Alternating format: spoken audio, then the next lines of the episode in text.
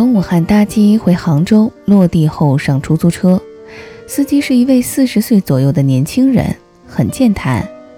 问他搭车的客人里是男人还是女人比较难伺候，他说：“当然是女人呢，而且越年轻越麻烦。”谈到搭车不付钱的经历，我描述了一个在台湾听来的故事，说是有一个年轻女孩要包车。讲好由台北到高雄办事儿，当天来回车费新台币九千元，相当于人民币约一千八百元。折腾了一整天，深夜回到台北，车子停在一个公寓大厦门口。女子说要上楼去拿钱，就此一去不复返。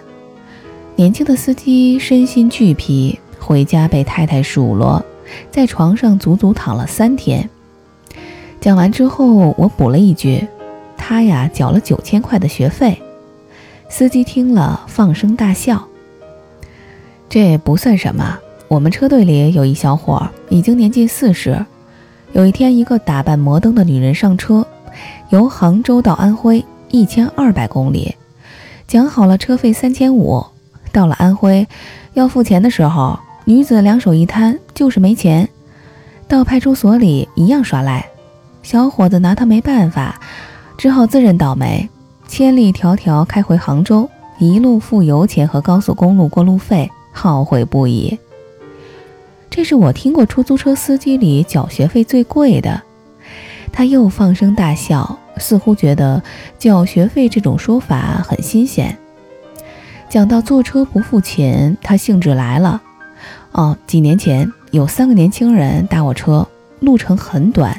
只有十五元，到了之后，三个人说：“老子坐车从来不付钱，坐你的车算给你面子。”我当时把车往路边一停，随手抄了一个长长的铁扳手，下车就把那个带头的人往死里打，打得他满头满脸是血。第二个拿木棍朝我打，我扬左手挡，手上的骨头全碎了。我也朝他的膝盖用力一挥，他立刻倒地哀嚎。第三个看了，吓得在旁边发抖。他给我看，左手内侧的疤痕大概有二十厘米长，装了铁片，因为骨头都碎了。公安和车队的领导都来了，问明原因，也没有怪我。后来双方各自疗伤，彼此不追究。我在家里整整休养了一年，花了三万块的医疗费。我问他。如果重新来过，会不会有不同的做法？他斩钉截铁地说：“有啊，事情发生之后，立刻就觉得不好。如果再来一次，十五元不给就算了。那件事之后，我再也没有跟人发生过冲突。这个学费缴得更贵，学到的课程显然也更珍贵。”他弹性渐浓，话匣子又开。还有我们车队的队长。人很魁梧，身高一米八以上。有一天，他载了一对母子，儿子瘦瘦的，五十来岁，坐前座，老太太坐后座。大概是乡下来的，老太太似乎不懂得如何操作车门车窗，有点笨手笨脚。队长咕哝了几句，儿子轻声表示歉意。老人家从乡下来，不懂。到了之后，老太太下车动作慢，望东望西的。队长下车，指着他唠叨。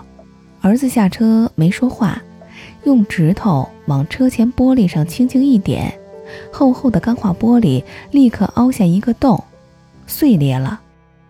那小伙又往队长的胸前轻轻一碰，队长的肋骨断了四根。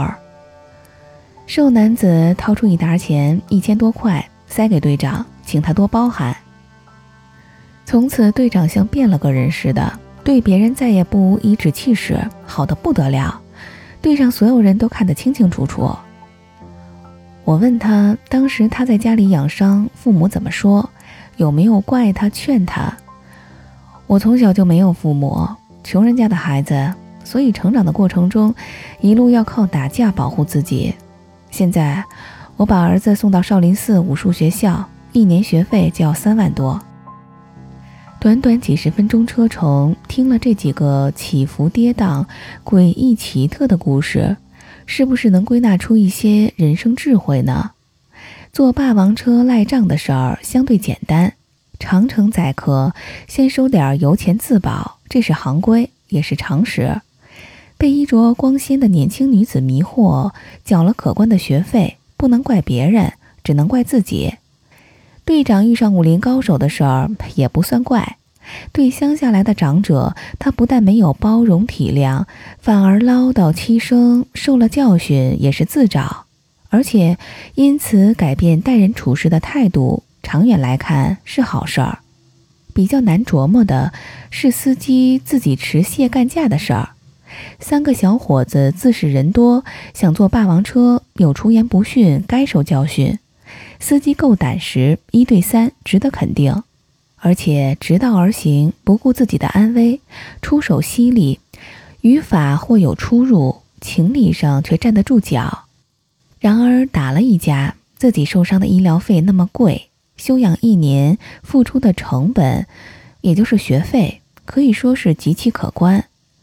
时过境迁，他已经想清楚，如果重新再来，不值得为十五元的车资大动干戈，让自己和别人都涉险。不经一事不长一智，当然，这是后见之明的说法。无论如何，由自己缴学费的经验里可以得到一些启示。至于由别人缴学费的故事里能不能得到一些启示，显然是另外一个问题了。麻花儿，子，拧的不一样的花儿。